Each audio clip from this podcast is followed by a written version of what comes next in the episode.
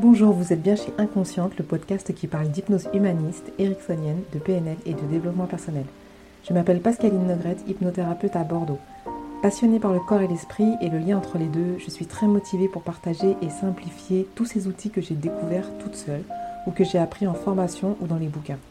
Dans cet épisode, je continue avec un film américain qui se nomme en version française Hypnose. En fait, en VO, c'est Stew of Echoes. L'acteur principal est Kevin Bacon. Le film est bien fait malgré qu'il soit sorti il y a déjà plus de 20 ans. Rien d'extraordinaire sur l'hypnose, mais c'est tout de même un film très divertissant. L'intrigue se déroule dans une ville tranquille des États-Unis, dans un quartier convenable, comme un des voisins de Tom le dit très bien. Qu'est-ce qui te prend de me dire un truc pareil, On vit dans un quartier convenable. T'es sûr que ça va? Tom est un ouvrier de la classe moyenne. Il vit avec Maggie et leur fils dans une maison en location. Tout bascule lors d'une soirée chez des amis. Une des amies de Maggie parle d'hypnose et des choses incroyables que l'on peut faire avec. Mais quoi, vous avez jamais entendu parler de ces gens qu'on opère en les mettant sous hypnose? Ouais, mais moi, alors ça, j'y crois pas. Moi, je pense que ceux qui prétendent avoir été hypnotisés n'étaient pas vraiment. Mais figurez Ah, c'est ce que tu crois Ouais. Alors, comment on peut leur transpercer la gorge avec un scalpel sans qu'ils se mettent à saigner et sans qu'ils poussent un seul hurlement? Mais Tom est sceptique, méfiant et se moque un peu d'elle. Et puis finalement, il se prête au jeu et accepte de se faire hypnotiser. L'ami qui n'est pas trop sûr d'elle refuse de le faire sous prétexte qu'il est méfiant.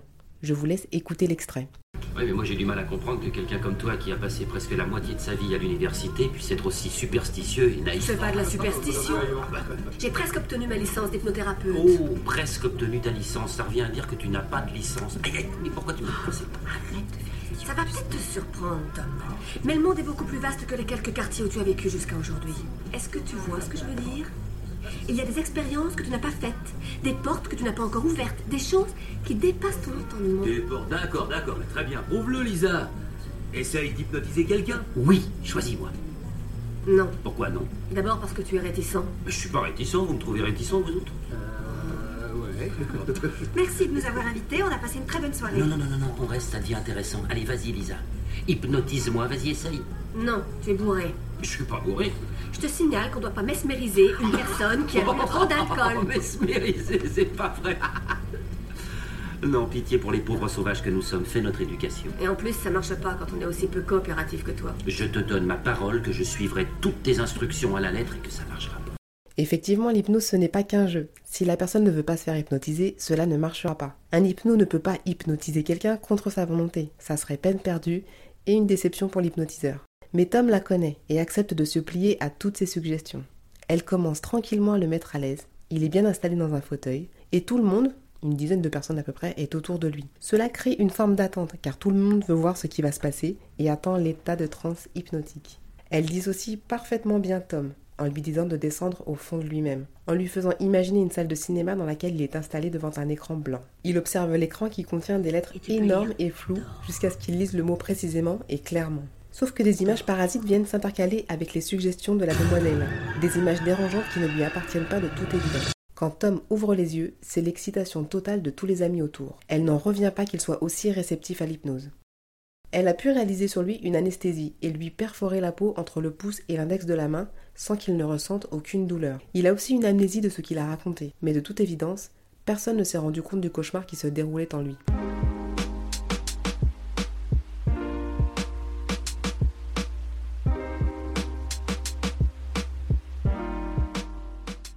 Alors, pour reprendre, tout le monde est réceptif à l'hypnose. Je me souviendrai toujours de ce formateur qui me disait si vous avez un cerveau, vous pouvez faire de l'hypnose. Donc, tout le monde est réceptif. Il y a simplement des gens qui vont plus vite parce qu'ils ont l'habitude, c'est comme un entraînement. Et ça dépend également dans quelle phase ils sont dans leur rythme veille-sommeil qui varie euh, toutes les 90 minutes à peu près, avec souvent un petit coup de barre après déjeuner ou après midi ou même le soir avant le coucher. Cela dépend aussi de votre canal préférentiel pour entrer en transe hypnotique. L'un n'est pas meilleur que l'autre, puisque de toute façon, nous utilisons les trois. Que vous soyez visuel, auditif ou kinesthésique, plutôt branché sur les sensations du corps, c'est alors à l'hypnothérapeute de déceler ce canal préférentiel et de l'utiliser au mieux pour vous aider à atteindre l'état modifié de conscience. Comme dans le film d'animation de Michel Oslo, quand le cavalier se plaint de son cheval, ce n'est jamais la faute du cheval, mais celle du cavalier. Et oui, en hypnose, c'est l'hypno qui guide. Un mauvais pas et le patient ou le spectateur ne suit plus. Mais je vous rassure, pas au point de déclencher des visions dramatiques dans votre tête qui ne vous appartiennent pas, comme c'est le cas dans le film Hypnose.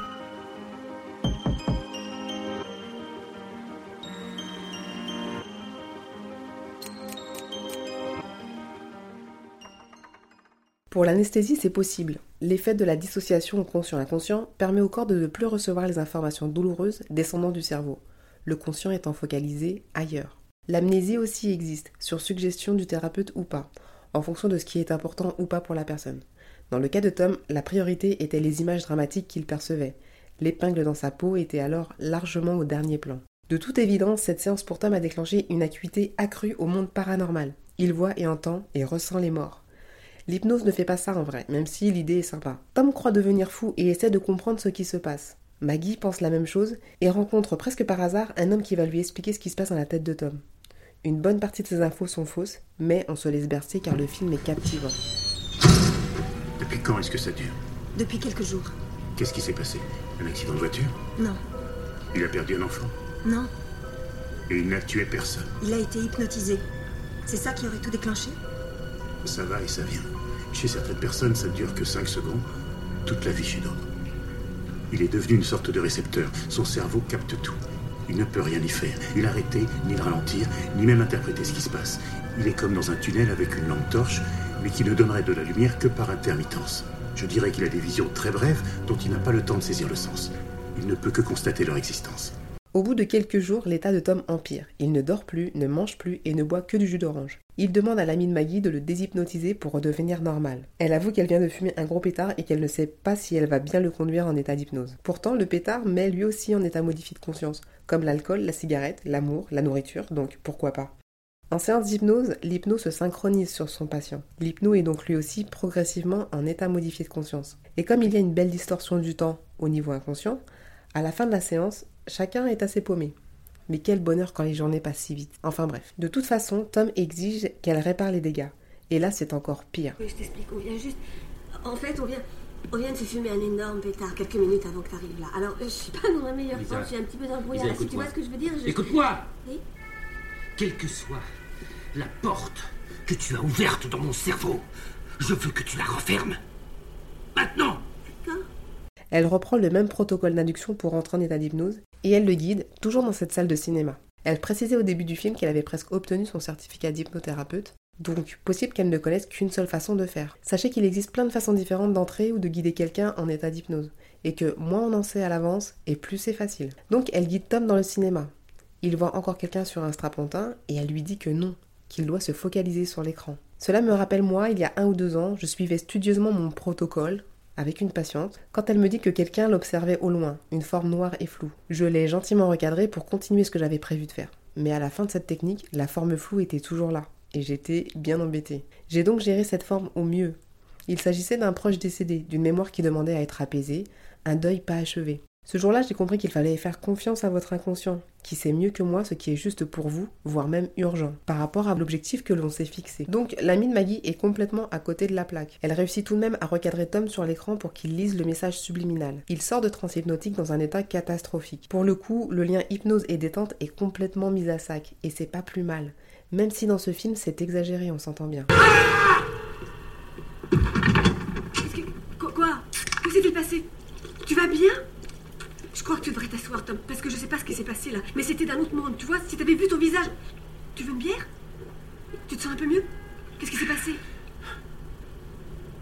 Adieu les clichés de l'hypno tiré à quatre épingles, du pendule et du patient dans un fauteuil inclinable, aussi paisiblement endormi que la belle au bois dormant. On travaille avec de l'émotion et du vivant. La personne ne dort pas donc, ça s'émotionne et ça vit, c'est normal. Je ne vous ai pas tout spoilé parce que ce film mérite vraiment d'être vu ou revu. En tout cas, n'oubliez pas qu'il y a du fake dedans, surtout si vous avez l'intention de faire une séance d'hypnose après. Je vous souhaite un bon film.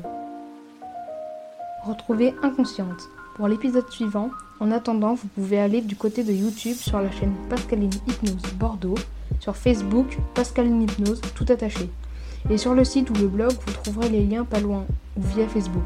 Si vous aimez, partagez, commentez, likez et abonnez-vous. À bientôt.